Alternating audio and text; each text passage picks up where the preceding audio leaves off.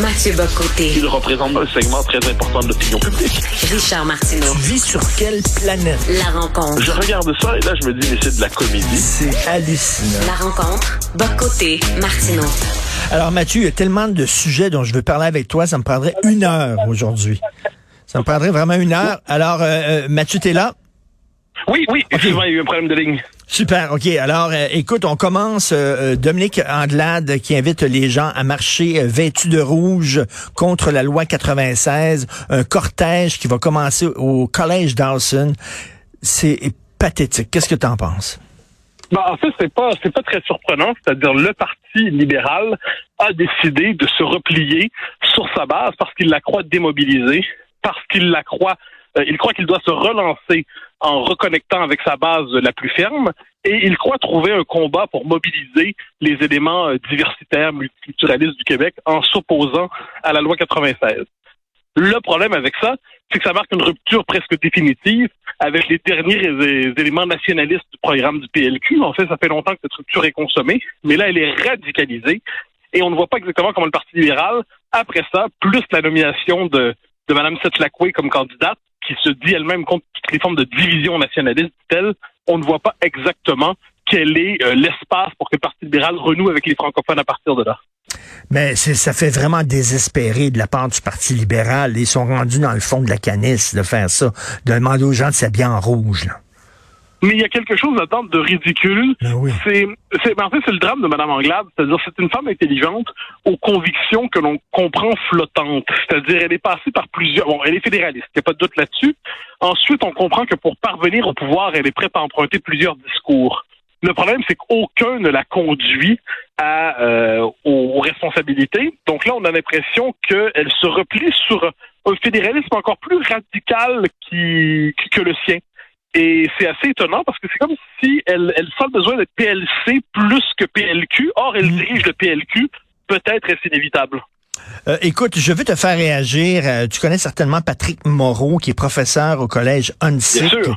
Il a accordé une entrevue au Devoir que je trouve absolument passionnante, une entrevue qui a été faite par Sébastien Tanguay, je tiens à le dire. Et voici ce que Patrick Moreau dit concernant le Québec bashing. Dès qu'on nous montre la diversité canadienne, il faut qu'on nous montre une femme voilée, un turban, etc. Alors, euh, comme si la seule différence admissible était en fait une réalité superficielle. Il dit, si les Québécois se contentaient d'être une minorité parmi d'autres, en arborant la ceinture fléchée lors de la Saint-Jean, le Canada s'en réjouirait et les tolérerait comme il tolère n'importe quel costume de n'importe quelle euh, minorité ethnique ou religieuse. Le problème, c'est que nous autres, on veut vivre en français, puis ça, c'est pas visible, euh, et ça, ça va contre leur vision du Canada. Donc, donc c'est assez rigolo. On n'a rien qu'à mettre des habits effectivement folkloriques. Promenons-nous chacun avec une ceinture fléchée, et là, on va être enfin accepté comme une minorité euh, gentille. Oui, non, mais c'est exactement ça. C'est-à-dire que le, le Canada est un pays profondément anglophone, euh, unitaire dans sa conscience nationale, mais cela dit qui se définit justement par sa quête d'une diversité toujours plus grande. Le problème, c'est que dans cette diversité, chaque élément doit être sur le mode de l'interchangeabilité euh, ethnoculturelle, mais euh, et folklorique. Or, le propre du nationalisme québécois, c'est que le nationalisme québécois, c'est une différence qui veut fonder un pouvoir, qui fonde un espace politique avec une légitimité différente, avec un peuple, une nation, une société, un espace d'intégration civique, un espace d'intégration culturelle, une référence nationale. Quand on sait tout ça, ben, c'est une différence qui est incompatible avec le Canada. Parce que dans la logique canadienne, ça, la différence québécoise, c'est vu comme une différence qui serait suprémaciste parce qu'elle voudrait surplomber les autres différences. Alors que nous, on dit c'est pas ça, c'est qu'on est simplement une autre nation et on a notre propre espace politique, culturel, et la- les gens issus de l'immigration ont pour vocation à s'intégrer euh, dans, dans- dans la société québécoise, Mhm. dans le peuple québécois. Mm. Et ça, donc, c'est le fait que la différence québécoise est illégitime parce qu'elle est fondatrice, parce Mm. qu'elle n'est pas, justement, on ne peut pas la neutraliser dans les paramètres du multiculturalisme canadien. Plusieurs, par ailleurs, au Québec, euh, appelons ça l'école Philippe Couillard, globalement acceptent cette espèce de neutralisation du nationalisme québécois dans les paramètres du multiculturalisme canadien, mais on pourrait dire que ça provoque quand même, même un dernier sursaut de survie chez les francophones, c'est-à-dire il y a quand même la, la trace dans notre mémoire collective du fait qu'on était un peuple et une nation, même chez des éléments les plus servilement fédéralistes. Et ce que l'on voit aujourd'hui, en fait, c'est que dès que la différence québécoise se rappelle à l'existence du Canada, elle est vue justement comme une manifestation de racisme et de xénophobie. Mais, mais Mathieu, moi, ce qui me fascine, là, c'est, tu sais, tu arrives, arrives à, à, des gens qui fument, et là, tu leur démontres toutes, toutes, toutes les études, tu leur démontres toutes les études comme quoi c'est extrêmement dangereux de fumer, là, et ils continuent de fumer malgré tout. Euh, moi, ça m'étonne toujours. Et là, on est en train de démontrer, la CAQ est en train de démontrer qu'il n'y a rien à faire avec Ottawa, avec Ottawa. Rien. Ils veulent pas nous donner les pouvoirs dont nous avons besoin, les pouvoirs nécessaires entre autres en matière d'immigration, entre autres en matière de langue, entre autres en matière de laïcité. Christy, quand est-ce que les Québécois vont en tirer les conclusions qui s'imposent, bordel? Mais c'est que la politique fonctionne rarement, et là, sur le mode de la pure pédagogie. Elle fonctionne sur le mode du choc.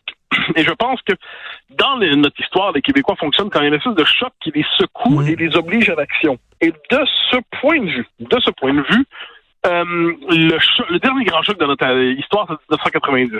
Non, Meach, et puis l'échec de Meach qui conduit au référendum.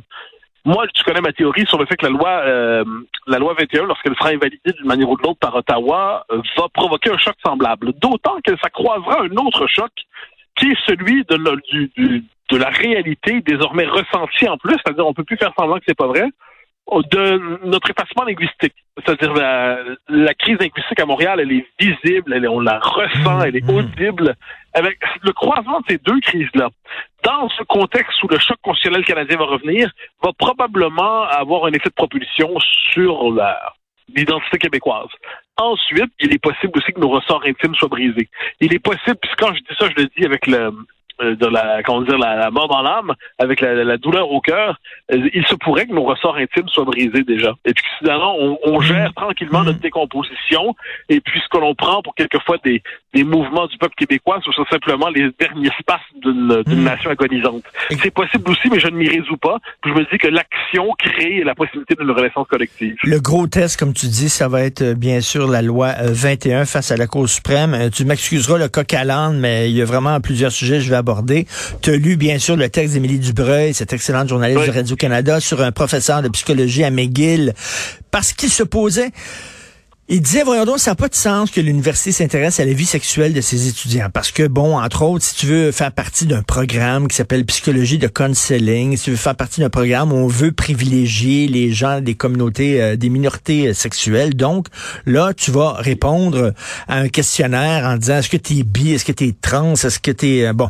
Et là, lui dit, ben, comme professeur, ça n'a pas de sens qu'on demande des questions sur la vie sexuelle. À cause, parce qu'il a demandé ça maintenant, il est personnel non grata, donc victime de la culture de l'annulation, t'en penses quoi? Ben, je pense que c'est, euh, un événement qui est finalement banal finalement banal aujourd'hui. C'est ça la culture universitaire aujourd'hui.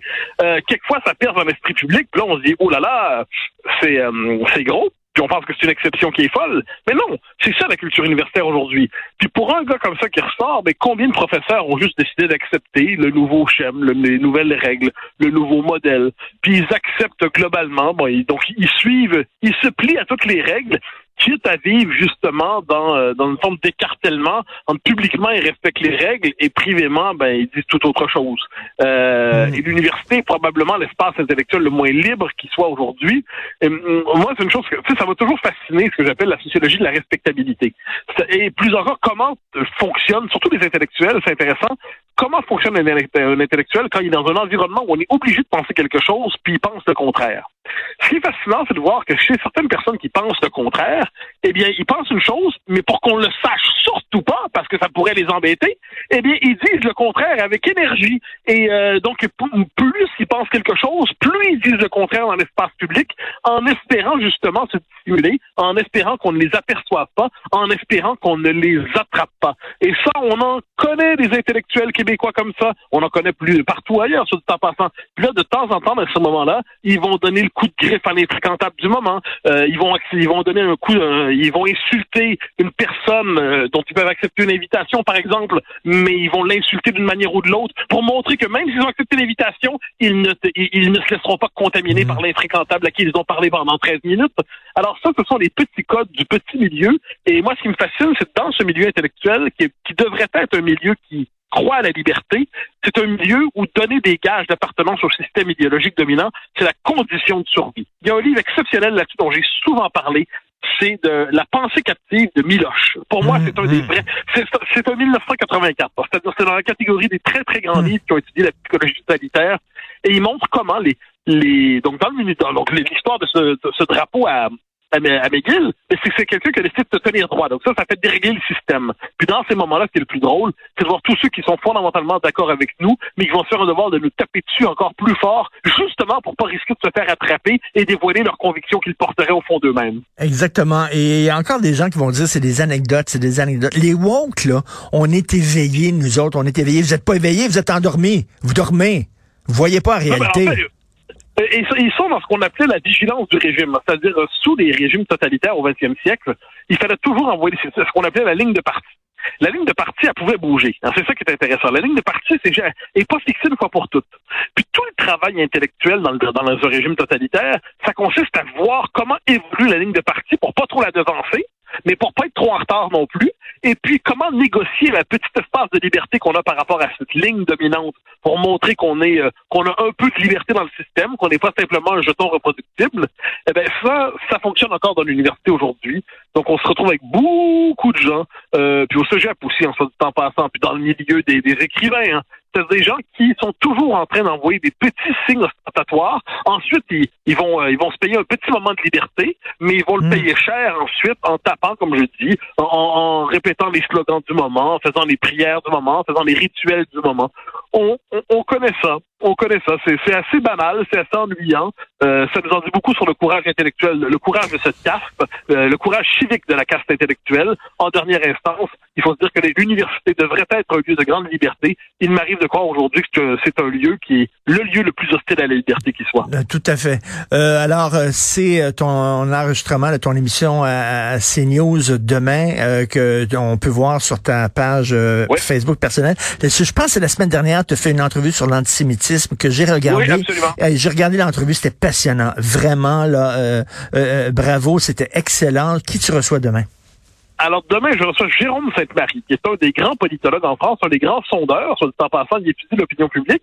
Et il a théorisé il y a un bon moment l'émergence de ce qu'il appelle le bloc populaire. Le bloc populaire, c'est-à-dire une société fragmentée euh, et où les, les catégories, la France d'en bas, appelons ça comme ça, la France périphérique, en vient définir sa propre politique. Donc, il étudie le bloc populaire, et puisqu'en France, on voit en ce moment d'un côté le RN, qui est le parti des, des classes populaires, justement, la gauche qui s'unit en se prétendant bloc populaire, eh bien, l'interview va porter justement sur l'émergence de ce bloc populaire en France, des nouveaux clivages qui vont au-delà de l'idéologie quelquefois, qui sont sociologiques, mais comment ils se répercutent idéologiquement et politiquement? Écoute, on va regarder ça et en terminant, euh, Dutrisac me fait lire un texte du Figaro que tu as probablement lu, les raisons de quitter la France. De plus en plus de Français quittent la France et c'est un, un diagnostic de la société française aujourd'hui qui est effroyable, Ouais, inquiétant. on, en par- on, on en parlait hier soir à Face à l'info, c'est intéressant. Je me permets, puisqu'on est sur le Figaro, un dernier mot.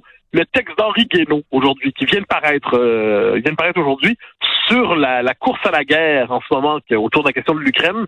C'est un texte difficile, c'est un texte euh, qui, qui nous secoue.